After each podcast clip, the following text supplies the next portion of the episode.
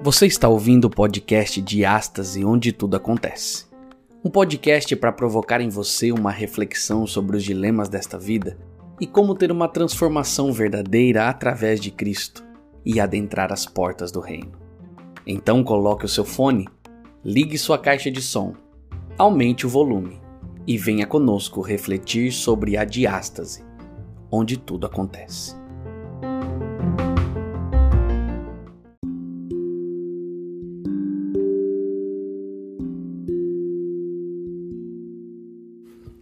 Olá, meu amigo, seja bem-vindo ao podcast Diástase e nós estamos aqui para mais uma vez compartilhar uma reflexão para que seu dia, sua tarde, sua noite seja de muito aprendizado e de entrega ao nosso Deus.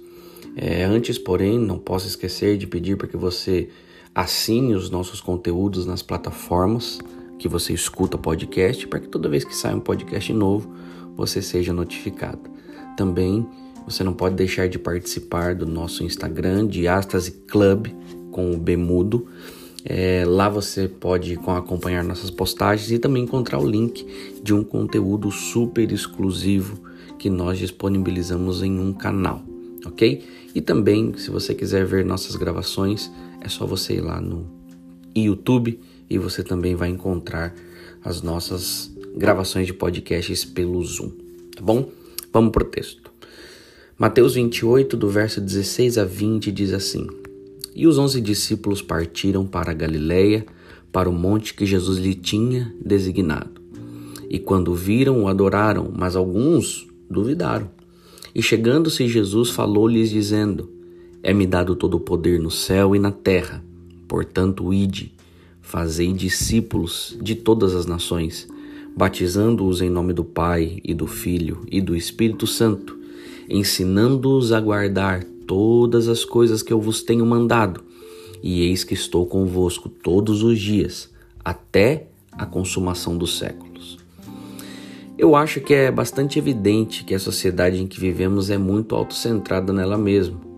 E está esta é a característica, é, pode estar presente na igreja também. Sabe por quê? Sempre que um grupo local de crentes se desenvolve numa perspectiva interna e sua fecundidade no ministério começa a diminuir, e a caminhada cristã de cada membro fica limitada.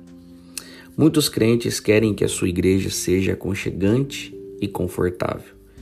Eles vêm para ouvir um sermão bonito, ter a comunhão com os amigos e ter suas necessidades satisfeitas. Mas Jesus, na verdade, não edificou a sua igreja com a finalidade de, um, de ser um clube de campo. Ele nos chama a participar de um exército que vai levar o evangelho em território inimigo. A igreja que se que apresenta uma ameaça real para o inimigo é um corpo de pessoas que foram discipuladas, ensinadas na verdade das Escrituras, treinadas para o serviço e amadurecidas espiritualmente. O objetivo da igreja é sair para o mundo não para se tornar um santuário autossuficiente de conforto cristão. A urgência do mandamento do Senhor e a condição desesperadora da humanidade deve motivar-nos a deixar a segurança de nossas associações cristãs e entregar a mensagem da salvação através de Jesus.